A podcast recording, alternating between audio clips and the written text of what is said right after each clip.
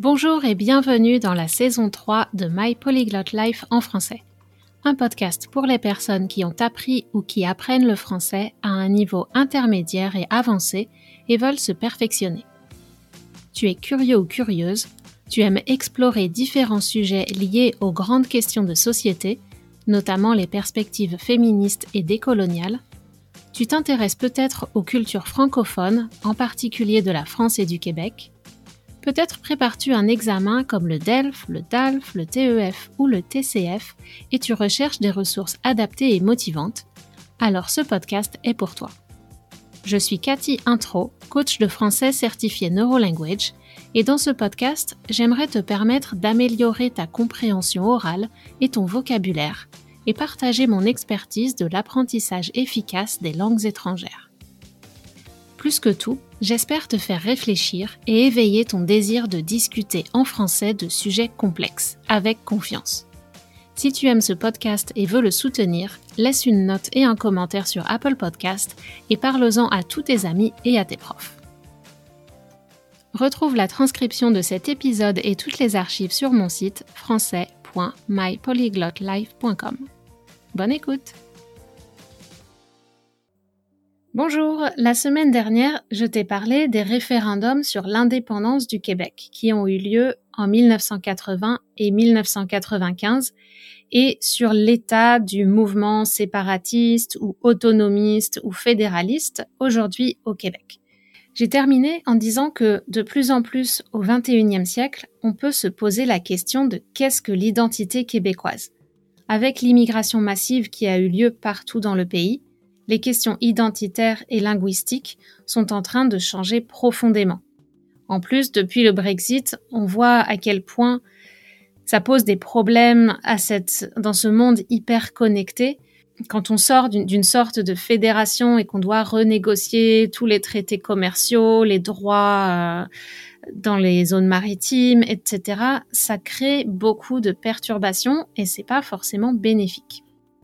Et en plus, quand on parle du Québec, on a cette question de la langue et l'usage de l'anglais ou l'obligation d'apprendre le français ne signifie pas la même chose selon qu'on est un Québécois anglophone historique sur le territoire depuis des générations ou un ou une nouvelle arrivant ou arrivante. Et donc, à mon avis, il y a besoin de s'adapter à cette nouvelle réalité et de considérer le français comme langue d'usage au Québec d'une façon un peu innovante et donc d'avoir une réflexion sur ce sujet. Au-delà de cette question de l'anglais, du français, de l'immigration, des Québécois de souche entre guillemets, il faut surtout qu'on pose la question du territoire et des peuples autochtones.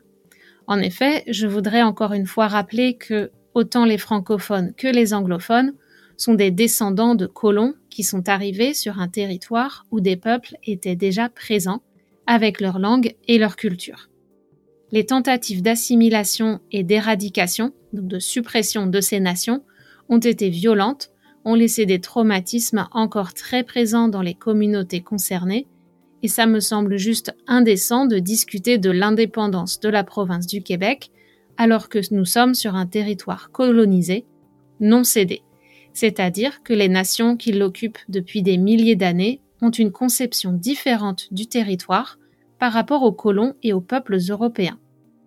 Par conséquent, ces peuples se considèrent comme les gardiens de leur environnement naturel et non comme les propriétaires.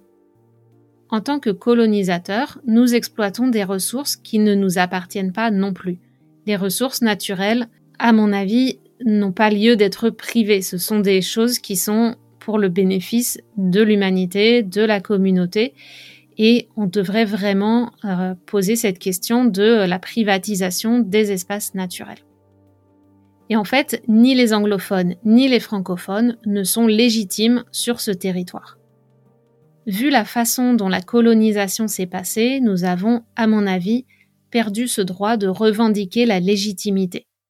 Il paraît difficile d'exproprier les personnes qui sont aujourd'hui propriétaires au Québec, encore que c'est ce que les colons ont fait depuis 400 ans et partout dans le monde, déplacer des populations et s'emparer des ressources naturelles. Ce sont des pratiques qu'on observe encore aujourd'hui dans certaines zones du globe.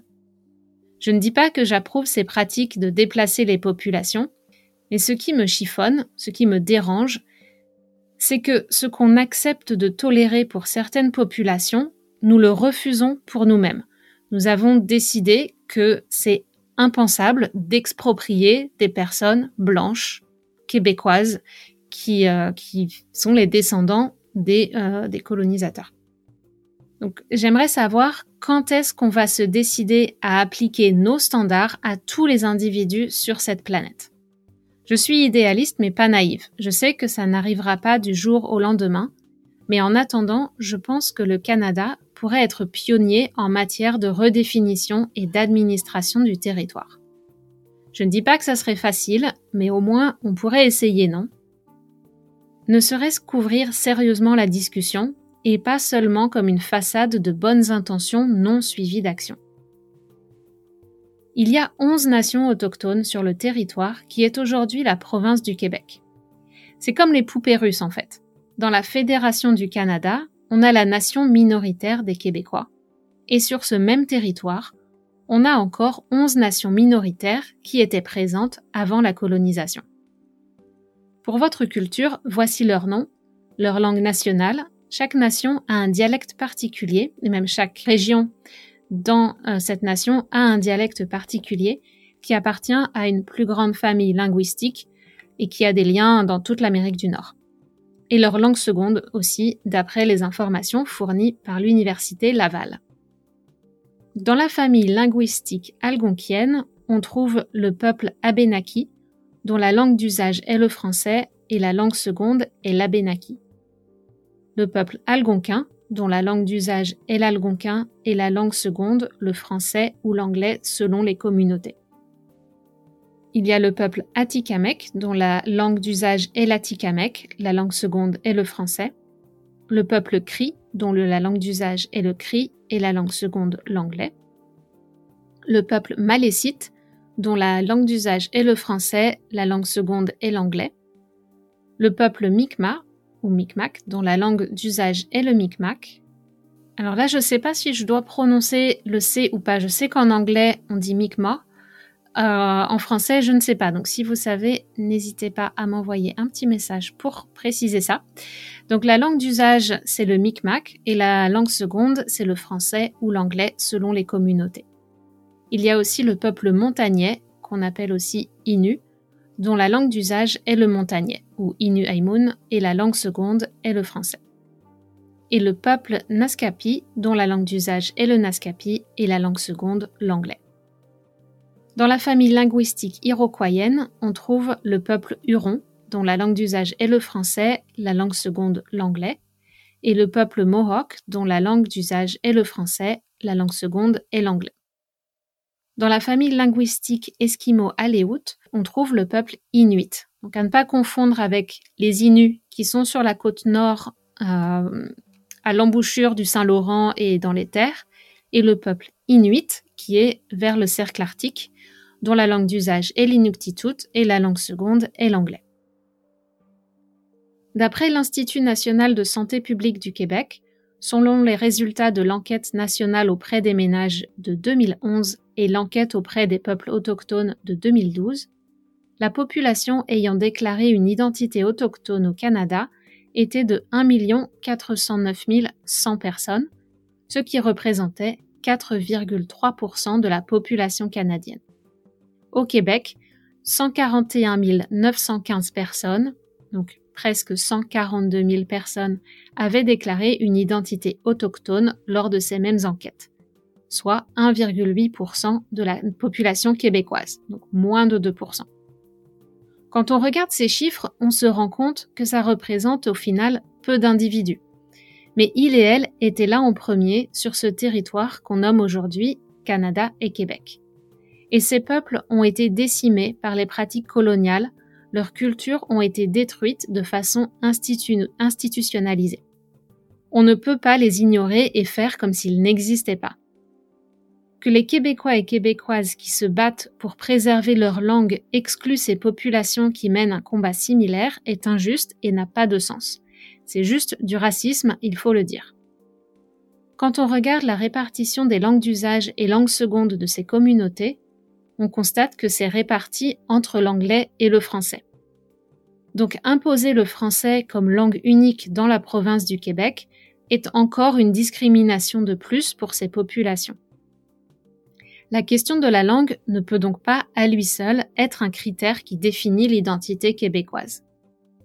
Les communautés Cri, Montagnais et Mohawk sont les plus nombreuses. Certaines communautés sont plus francophones, d'autres anglophones. Et puis, il y a le Grand Nord, près du cercle polaire. C'est le territoire ancestral des Inuits.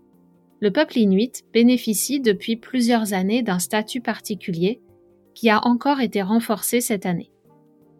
En avril 2022, des représentants des communautés inuites et du gouvernement fédéral ont approuvé la politique sur l'Inuit Nunangat, PIN, qui vise à reconnaître la région comme géographiquement, culturellement politiquement distincte et à intégrer ses intérêts dans les décisions d'Ottawa, comme rapporté dans un article du site Regard sur l'article rcinet.ca. La loi sur les Indiens ne s'applique pas aux Inuits comme pour les Premières Nations du sud du pays et les Métis. De par l'environnement isolé et glacé une bonne partie de l'année où ils évoluent, les peuples de la zone arctique ont un mode de vie, une culture et une langue très différentes des autres peuples.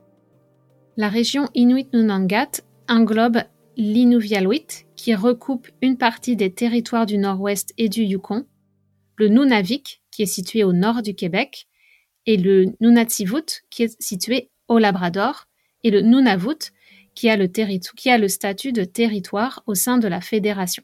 Donc on voit que le peuple inuit est présent sur la totalité du territoire qui est le Canada d'est en ouest. Et maintenant, ils ont un statut particulier qui englobe toutes ces régions dans une même région, l'Inuit Nunangat. Autour du cercle arctique, les communautés inuites sont en première ligne pour observer les bouleversements causés par la fonte des glaces et du pergélisol. Les changements climatiques ont un impact important sur leur mode de vie, ce qui motive, entre autres choses, l'urgence de les inclure dans les décisions prises par le gouvernement fédéral. En termes de santé publique, il y a aussi de nombreux problèmes sur lesquels Ottawa ne peut plus fermer les yeux. Mais si on enlève les lunettes roses pour un instant, on se rend compte aussi que la décision d'Ottawa a été motivée par des considérations stratégiques, géopolitiques et économiques pour affirmer la place du Canada et son contrôle sur les ressources dans ce Grand Nord très stratégique au niveau international. Je vais maintenant revenir sur un terme que j'ai utilisé et qui t'a peut-être choqué. J'ai parlé de la loi sur les Indiens. En effet, Indien est un terme qu'on n'utilise plus aujourd'hui mais une loi constitutionnelle qui date de la naissance du Canada en 1867 s'appelle encore comme ça. Pour avoir le statut juridique de population autochtone, les individus doivent s'enregistrer en suivant les critères et procédures de cette loi sur les Indiens qui leur donne un statut particulier. Elle accorde certains droits aux communautés, mais sépare la population du reste des Canadiens. Certains autochtones ne veulent pas supprimer ce système, car ils ne savent pas par quoi ça pourrait être remplacé, et ils ont peur d'être, encore une fois, victimes d'un système qui les discriminerait ou qui ne protégerait pas leurs intérêts. C'est tout un défi pour l'avenir, de redonner plus de confiance et d'autonomie aux communautés, de supprimer la tutelle du gouvernement fédéral, mais avec les mesures adéquates pour leur garantir sécurité, protection et accès aux ressources nécessaires pour faire vivre et prospérer la communauté. Il faut arrêter la dépendance aux subventions, au gouvernement et encourager l'autodétermination. En conclusion, je voudrais juste dire que pour le bien-être des Canadiens et Canadiennes et de la nature sur ce territoire, cette question de l'autodétermination et d'une nouvelle entente entre le système institutionnel hérité de la colonisation et les premiers peuples me paraît plus pressant que la question de l'indépendance du Québec si la définition de la nation québécoise est réduite aux personnes issues du processus colonisateur francophone et anglophone. Si tu m'écoutes d'une position d'anglophone du Canada ou des États-Unis ou d'une position d'immigré dans l'un de ces pays, que penses-tu au sujet de cette question de l'identité? Penses-tu que l'avancement de la réflexion sur nos relations avec les nations autochtones pourrait avoir un impact sur la société en général et sur la façon dont nous interagissons les uns envers les autres, entre les personnes perçues comme blanches, dont les ancêtres sont européens, et les personnes racisées de différents horizons. Je sais que c'est un sujet difficile, complexe, mais j'espère que ce podcast te donnera envie d'essayer d'exprimer tes idées en français. Je te rappelle que c'est possible de transmettre une pensée complexe avec des mots simples. Quand ce n'est pas ta langue maternelle, tu as sûrement le sentiment que c'est moins précis et moins synthétique. C'est sûr que le style et l'éloquence seront plus bruts et hésitants au début. Mais ça t'oblige à trouver les moyens de faire passer ton message par tous les moyens à ta disposition. En plus, tu vas ressentir le besoin de maîtriser des structures plus complexes. Donc ça te permettra progressivement d'améliorer ton niveau. En faisant ça, tu développes ta créativité et ta fluidité. En pratiquant sur des sujets difficiles mais qui te passionnent, tu remarqueras que tu t'habitues à l'effort intellectuel et ton cerveau va s'adapter. Quand on atteint un niveau intermédiaire supérieur, on ne sait pas forcément quoi faire pour continuer à développer nos compétences. Mais te pousser à développer une pensée complexe en faisant preuve de politesse et de respect pour ton interlocuteur va faire naître des besoins qui te permettront d'identifier tes zones d'ombre, les points de langage que tu aimerais apprendre pour t'exprimer avec plus de confiance et de flexibilité.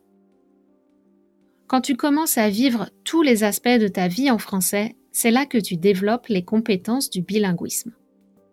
Si ça te tente d'être accompagné pour planifier ton apprentissage afin de passer au niveau supérieur et de réfléchir et vivre en français pendant deux semaines, dans le confort de ton foyer, j'organise un camp intensif stratégique pour t'aider à faire le point sur ton apprentissage. Ça inclut un diagnostic de tes forces et faiblesses, des informations sur les ingrédients pour créer une bonne feuille de route pour progresser et un parcours guidé pour créer ta propre feuille de route adaptée à tes besoins et ton profil d'apprenant ou apprenante. Pour commencer, je t'invite à télécharger la checklist des 10 essentiels d'une bonne feuille de route que tu trouveras dans les notes de l'épisode. Et ensuite, si tu estimes que tu as besoin de soutien, tu pourras postuler pour intégrer la première cohorte du camp intensif. Voilà, si vous aimez ce podcast, n'oubliez pas de vous abonner et d'en parler autour de vous. Et je vous dis à très bientôt sur My Polyglot Life en français.